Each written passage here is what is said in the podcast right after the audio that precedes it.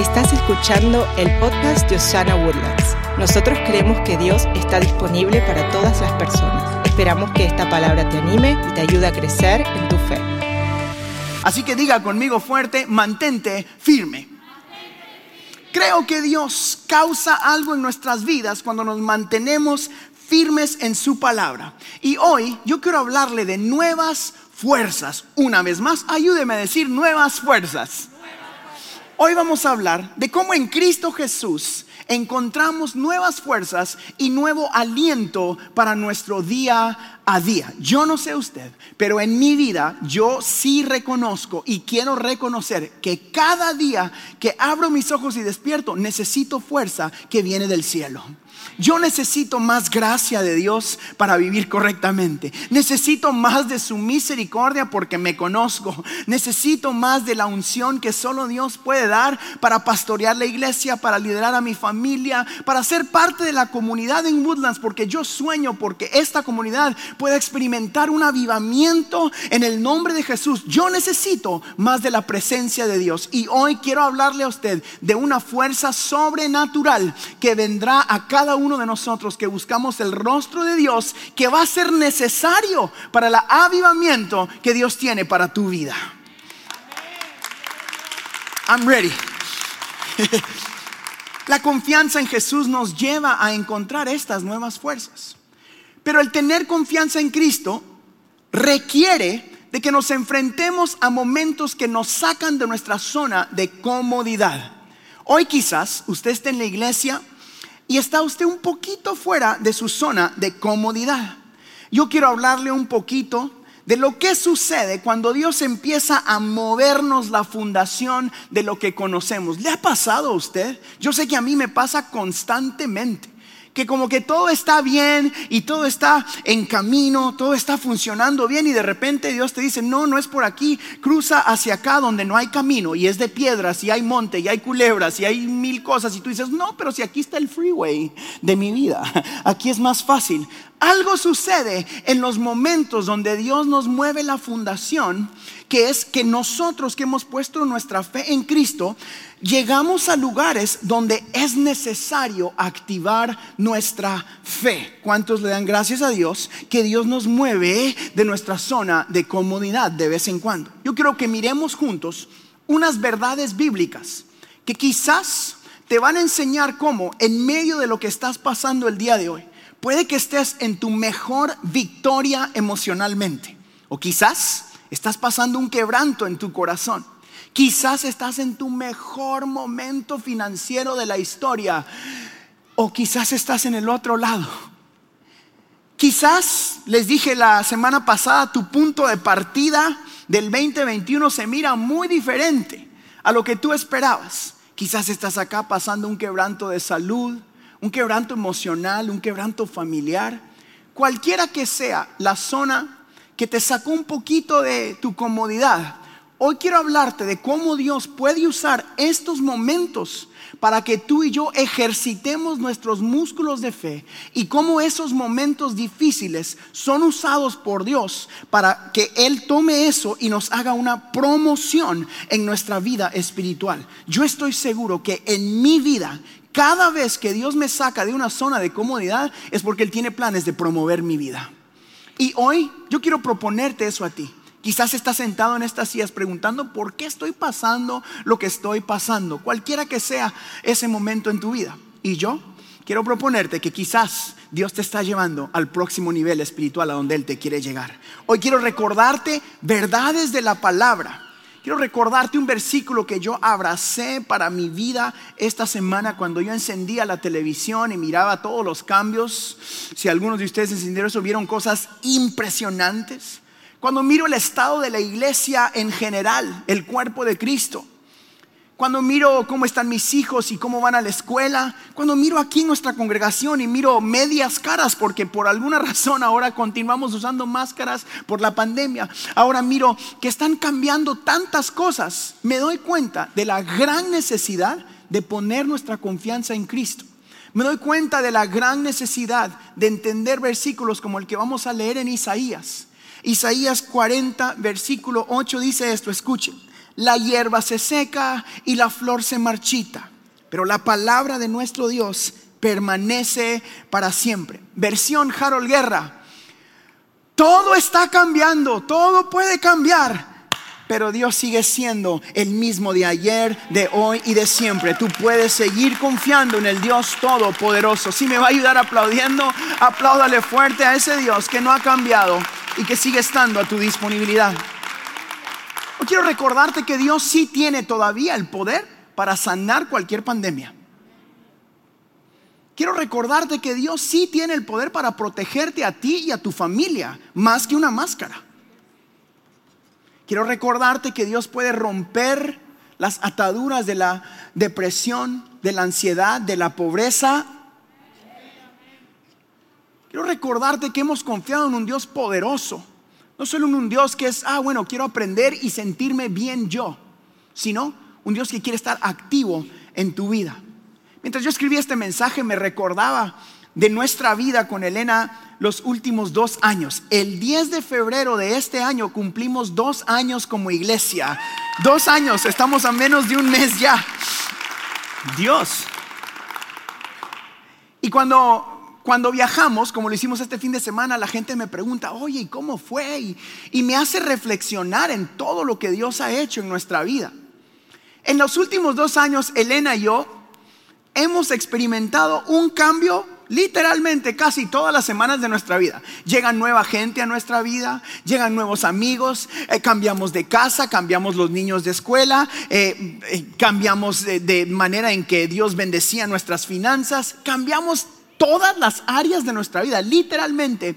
presionamos un botón de reset y empezamos de nuevo en toda área. Y durante los últimos dos años parece que eso es lo único constante, que vamos a cambiar algo. Ah, esta semana no fue la excepción. Eh, tuve conversaciones difíciles con miembros de la iglesia, eh, tuve que tomar decisiones bastante diferentes de las que siempre tomaba y me hizo pensar y escribir eso mientras yo hacía el mensaje, que aunque hemos tenido muchos cambios, cada uno de estos cambios me ha enseñado a mí como persona y como pastor a confiar más en el Dios que es, que es, constante que en cualquier circunstancia que yo pueda tener aquí en esta vida. Dios siempre ha sido el constante en mi vida. Nuestro país esta semana pasó por algo histórico. Eso va a estar escrito en los libros y nuestros hijos y los hijos de nuestros hijos van a aprender de eso y era como que el lugar seguro, donde no podía pasar nada. Y pasó de todo, ¿verdad? Y yo me sentaba porque ese día era el día que yo estaba escribiendo y empezando a hacer mis ideas. Y era como que un recordatorio donde Dios me decía, lo único seguro es de que yo sigo siendo el rey de reyes y señor de señores. Lo único que no puede cambiar es que yo sigo en mi trono. Todo lo demás, en, inglés la, la expresión es, it's game. Everything else can change. Todo lo demás puede cambiar, pero Dios no va a cambiar.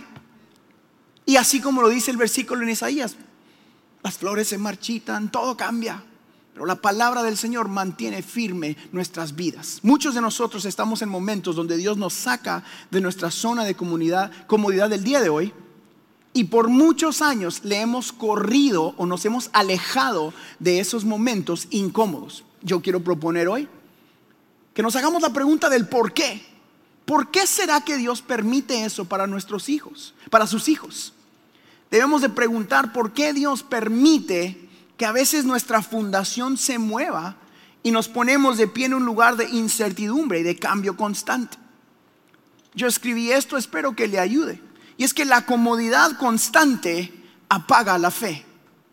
En mi vida, cuando he estado cómodo, cómodo, cómodo, usualmente no necesito de mucha fe. Usted, pastor, sí, yo. Me encanta la comodidad, pero no causa que esté de rodillas clamando a Dios. Cuando empezamos la iglesia y yo no sabía qué iba a pasar, yo oré más que nunca. Cuando veníamos a una nueva ciudad, yo venía y montaba a mi familia en el auto y manejábamos por Woodlands y me perdía porque aquí todo parece igual, nada más son árboles y árboles y árboles y árboles. Señor, bendice esta calle. Y cruzaba y daba una vuelta, bendice esta también. Y Elena me decía, Harold, por aquí ya pasamos dos veces. Hasta el día de hoy me pierdo para llegar a casa. sigue los árboles, Harold, sigue los árboles. Pero yo venía y oraba por Woodlands. Y el Señor me recordaba, continúa orando por tu ciudad, Harold.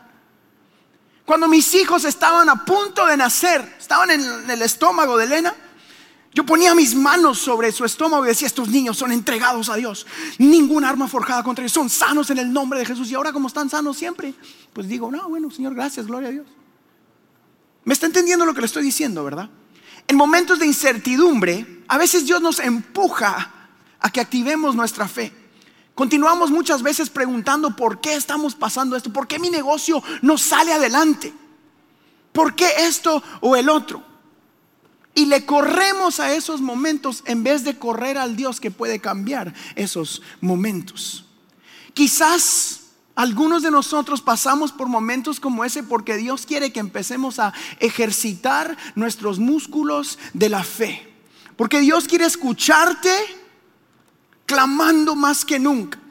Quizás esta sea la mejor oportunidad de la iglesia en medio de una pandemia donde la gente tiene miedo, donde la gente tiene incertidumbre, donde la gente no sabe qué va a pasar. Yo quiero que podamos ver eso como la mejor oportunidad de la historia del cuerpo de Cristo. Ellos necesitan algo que solo tú y yo tenemos a través de Cristo Jesús. No lo van a encontrar en un gobierno, no lo van a encontrar en mejores trabajos, no lo van a encontrar con mejores gobernantes. El único que tiene la respuesta para este mundo durante una pandemia como esta sigue y siempre será siendo Cristo Jesús. En Isaías, en Isaías hay un versículo que hemos escuchado muchas veces, pero me gustó muchísimo la versión de la traducción viviente y quiero que lo leamos juntos. Mire lo que dice Isaías, capítulo 40, versículo 31. Dice esto, en cambio, los que confían en el Señor. ¿Dónde está la gente que confía en el Señor? Nos han algunos esta mañana. Digan amén, algún ruido, digan yo, sí, aquí. Ok, los que confían en el Señor, esos son ustedes encontrarán nuevas fuerzas, volarán alto como con las alas de águila, correrán y no se cansarán, caminarán y no desmayarán. Una palabra clave que me gustó mucho de esta versión, eh, en este versículo, es encontrarán, encontrarán nuevas fuerzas. Esto implica que tiene que existir una búsqueda. Yo siempre he leído este versículo y dice, los que confían en el Señor recibirán o tendrán nuevas fuerzas. Pero esta versión dice, encontrarán. Eso implica de que usted y yo tenemos algo que ver en esa búsqueda. ¿Estamos correctos? Cuando yo era pastor de jóvenes, yo prediqué un mensaje y quizás usted ha escuchado este ejemplo que es usado mucho con este versículo sobre cómo las águilas le enseñan a sus aguiluchos a volar. Si no lo ha escuchado, es algo así. Las águilas primero ponen el, está el huevito, calientan el huevito, después nace el aguilucho y después empieza a sacar plumas, está ahí la mamá águila va, trae comida y se la pone en el nido.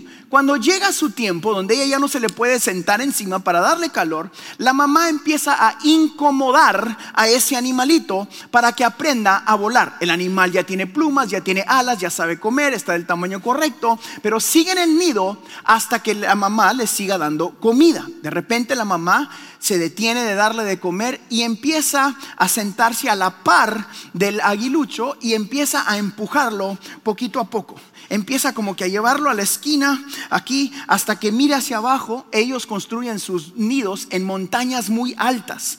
Y a veces, cuando la montaña no es muy alta, ellas ah, eh, la hacen así más abajito y lo que sucede es de que empiezan a incomodar a esos aguiluchos y las que están abajo toman a los aguiluchos y empiezan a volar bien alto, hasta arriba. Y cuando están hasta arriba, la mamá lo suelta. Esa misma mamá que por meses o mucho tiempo era su calorcito, era su provisión de la comida, era quien lo, protegía, ahora lo está empujando y sacando de ese nido hasta que cae. Yo me imagino si yo fuera el aguilucho, eh, venga y tome un viaje conmigo a una montaña donde usted se le imagine en Colorado, no sé, y conviértase en un aguilucho conmigo en unos segundos. Imagínese usted todo está bien, hay calorcito, hay comida y de repente la mamá águila empieza, hasta para allá, hazte para allá. Así más o menos como cuando yo le hago a la Elena, hazte para allá en la cama, hazte para allá, hazte para allá. y llegas a la orillita y miras hacia abajo y dices, ay, el momento de miedo, me voy a caer, deja, espérate. Como que era mexicana esa águila, ¿verdad? Espérate. Era de Monterrey. Y de repente se acaba el espacio y la misma mamá que proveía cuidado y comida empuja. ¿Se imagina usted el momento de pánico? Empieza a caer. Y ahí va. Sin saber para qué funcionan estas cosas que le cuelgan al lado del cuerpo, sin nunca haber ejercitado los músculos, no funcionan. Lo que sucede es de que la mamá viene y vuela a la par de él o de ella y estás, cuando están a punto de pegar al piso, la agarra y lo vuelve a subir. Yo me imagino el, ay, ay, por poquito y me mato, madre. Ay, mi madre. Y lo sube, ¡fum! hasta arriba. Yo me imagino que la vista empieza a cambiar, el corazón deja de palpitar tan rápido, empieza a decir, ay, todo está bien de nuevo. Y cuando llega a la altura correcta, otra vez. Y lo hace una y otra y otra vez, hasta que ese aguilucho empieza a descubrir para qué sirven estas cosas que le cuelgan alrededor del cuerpo. Empieza a moverlas, empieza a usar esos músculos y de repente sucede la promoción, donde ya no es un aguilucho y se convierte en un águila porque empieza a volar. Nuestra vida espiritual es exactamente igual. Por años el Señor nos tiene en una zona de confort, en un nido donde te sientes calientito, donde hay provisión, donde suceden todas las cosas y de repente las cosas empiezan a apretarse y el espacio empieza a cambiar y de repente tú dices, ¡ah! ¿Qué está pasando? Algunos de ustedes dicen, ay pastor, yo estoy así, estoy cayendo. Es más, piensas que Dios te ha abandonado. Señor, ¿dónde estás? ¿Qué pasó si todo iba bien? Tú me estabas proveyendo. Jesús mismo dijo, Señor, Señor, ¿por qué me has desamparado? Porque iba caminando hacia un propósito. Porque tú y yo estamos acercándonos al llamado de Dios para nuestra vida. Porque Dios no te necesita cómodo, te necesita clamando. Porque Dios no te necesita con alas que no funcionan, te necesita ejercitando tus músculos espirituales. Porque Dios no necesita, escúcheme bien, que tú tomes el crédito y decir, ay, qué linda vista. Yo me imagino si yo fuera ese aguilucho y el Señor me está llevando. Y empiezas a ver todo y empiezas a volar. Y algunos de nosotros estamos en lugares donde Dios nos tiene pensando que somos nosotros los causantes de ese vuelo. Cuando Dios dice, no, no, no, no, si yo soy el que te está levantando, papadito. Esa expresión fue bien guatemalteca. yo soy el que te está levantando y empieza a cambiar el horizonte de tu vida y tú dices, wow, qué lindo se mira todo, aquí está todo mejor que desde el nido. Y piensas que tú eres el que está volando, pero vas tranquilito, simplemente confiando en Dios. Y cuando estás en tu mejor momento, donde todo se mira perfecto, Dios dice, a ver si sí, ¡fum! Y ¡ay! ¿Dónde está el Señor?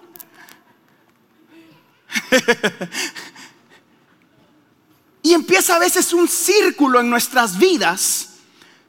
¿No le ha pasado a usted? Donde una semana está bien, la otra está mal, la otra está bien, la otra está mal. Y los músculos de fe hacen esto, y hacen esto, y hacen esto, y hacen esto, y hacen esto. Y de repente el cambio constante, tú dices, yo sé quién he confiado. Yo necesito constancia, yo necesito al Dios que me ha enseñado a volar. Yo no necesito un cheque todos los días, yo no necesito un cheque todas las fines de semana. Yo sé quién he confiado, sé en quién me mantengo firme, en el Dios que nunca me ha dejado pegar al suelo Y de repente, existe la promoción en nuestras vidas. Y ahora es tu tiempo de levantar aguiluchos y enseñarles a volar. Eso empieza en tu casa. Eso empieza con el que está al lado tuyo. Decir, no, no, no, no, no, tranquilo, todo va a estar bien. Pero me estoy cayendo. Tranquilo, que Dios nunca falla. Amor, pero me despidieron o no tenemos lo que pensamos que íbamos a tener o no llegó todo lo que... Y, tranquilo que Dios nunca nos ha fallado. Ejercite sus músculos. Descubra sus alas. Dios usa momentos de caída en nuestras vidas como nuestros momentos de promoción. Así que, iglesia, es tiempo que empecemos a dar gracias en los momentos de caída. Es tiempo que empecemos a dar gloria y ejercitar nuestra fe en los momentos de incertidumbre. Es tiempo de que como iglesia levantemos nuestros ojos al Dios Todopoderoso y no a las cantidades de gente. Es tiempo de que levantemos nuestro Dios, nuestros ojos al Dios Todopoderoso, no solo a cómo suena la alabanza, no solo a cuántas luces hay, no solo a cuántos seguidores hay, sino al Dios que dice, hey, tú has confiado en mí, tú no has confiado en lo que puedes ver, has confiado en el Dios que no falla, que nunca te deja, que te dio una palabra. Yo no sé en quién ha confiado usted, pero no sana una. Yo quiero que usted sepa que estamos creyendo por el Dios de avivamiento. Estamos creyendo por el Dios de presencia, por el Dios tangible y real. Así que yo quiero animarte a que busques esos momentos de temor a veces en tu vida que requieren de fe. Esos momentos donde tú dices, ay, por aquí no, porque aquí no le hay, o mejor sigo haciendo lo mismo de siempre que agradezcamos a Dios por los momentos incómodos a veces.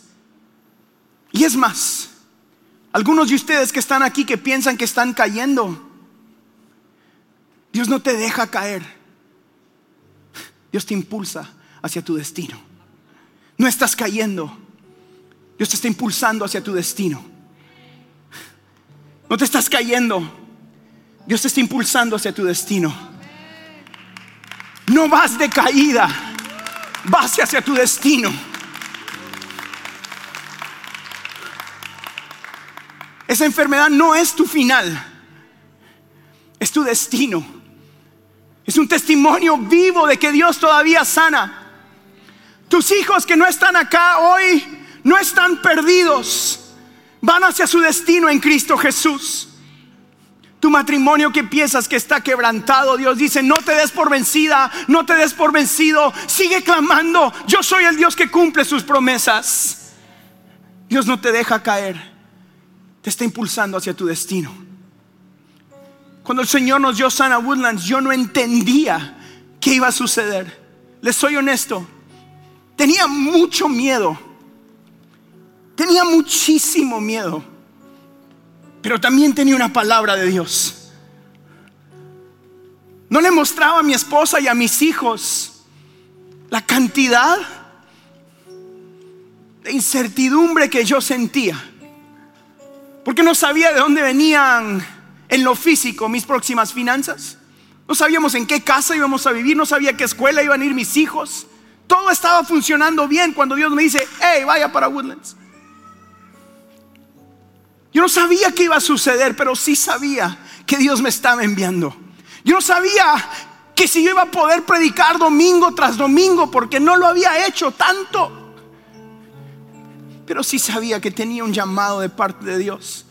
Y en medio de esa incertidumbre, domingo tras domingo, Dios me empujaba hacia mi destino. Y Dios me empujaba hacia mi destino. Y Dios me empujaba hacia mi destino. Y llegó el tiempo donde ahora cientos de personas han entregado su vida a Cristo a través de Osana Woodlands. Y Woodlands tiene una iglesia en español, latina, que dice Dios está disponible. Porque alguien se atrevió a caminar en medio del temor hacia su destino.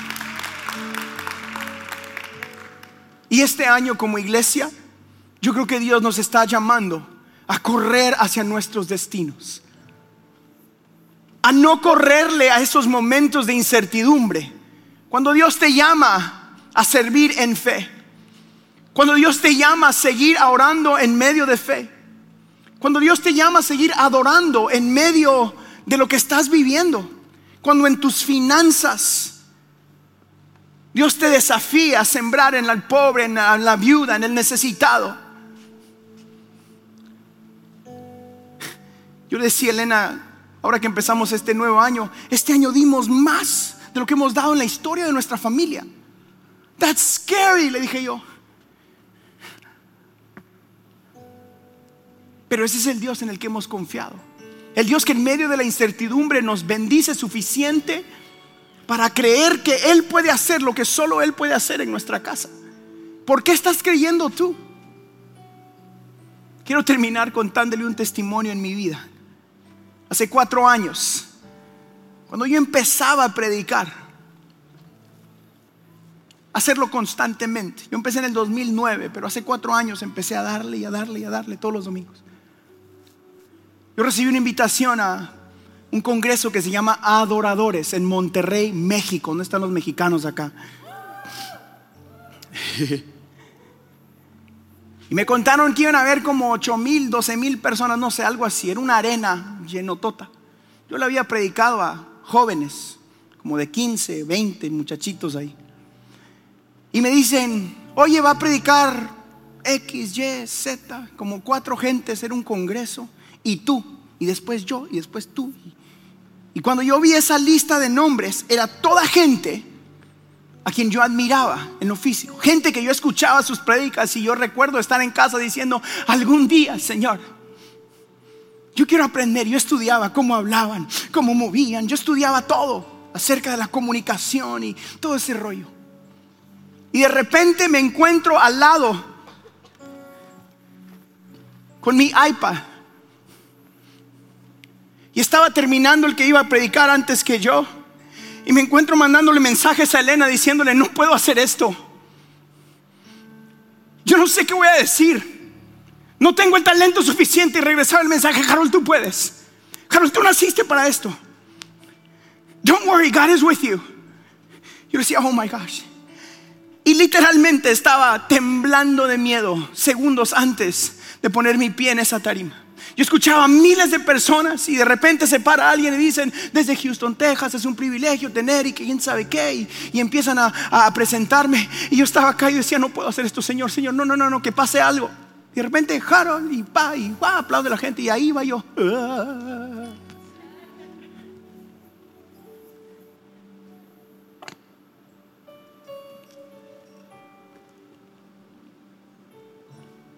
Y empiezan a salir las primeras palabras en medio del temor. Empieza a seguir, a salir el primer chiste. Empiezo a decirle a la gente, diga gloria a Dios. Y empiezo a contar mi testimonio y empiezo a predicar. Y algo sucedió en medio de las primeras tres o cuatro oraciones. Es que se me olvidó el temor y empecé a activar el destino que Dios tenía dentro de mí. Y tenía mucho menos que ver con mi capacidad, que era lo que yo medía acá, y mucho más que ver con la necesidad de que alguien predique este evangelio. Tenía mucho menos que ver con cuánto yo me había preparado o al lado de quién había crecido o no crecido. Y mucho más que ver con que Dios se atreve a usar gente como tú y como yo para cumplir su llamado en esta tierra.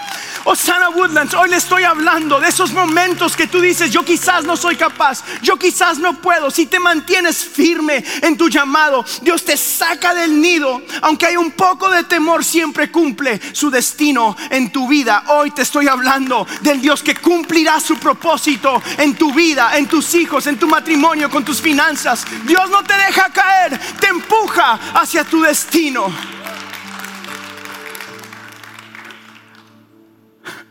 Recuerdo que terminó ese evento y me senté en casa y dije, oh, nunca se trató de mí. Nunca se trató de mi capacidad, de mi habilidad. Siempre fue porque Dios necesitaba que alguien hablara. Y qué bueno que no corrí de ese momento. Y le confieso, todavía tengo esos momentos. A veces domingo tras domingo acá. A veces esa misma inseguridad y quebranto llega a mi corazón, pero pronto el Señor me recuerda, yo no te dejo caer. Solo te estoy enseñando que ejercites esos músculos.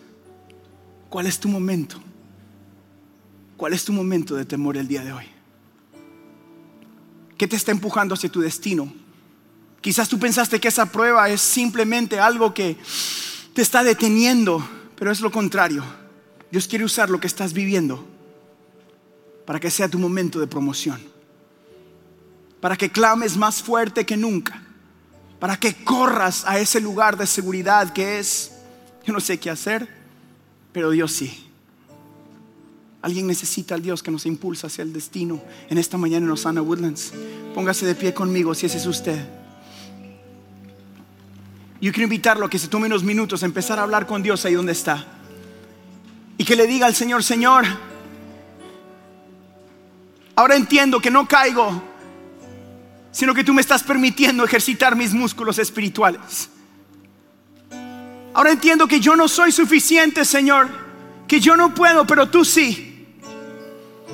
Ahora entiendo, Señor, que si tomo este paso de fe, tú harás tu propósito en mi vida. Hoy, Señor Jesús, yo necesito activar ese próximo nivel en ti.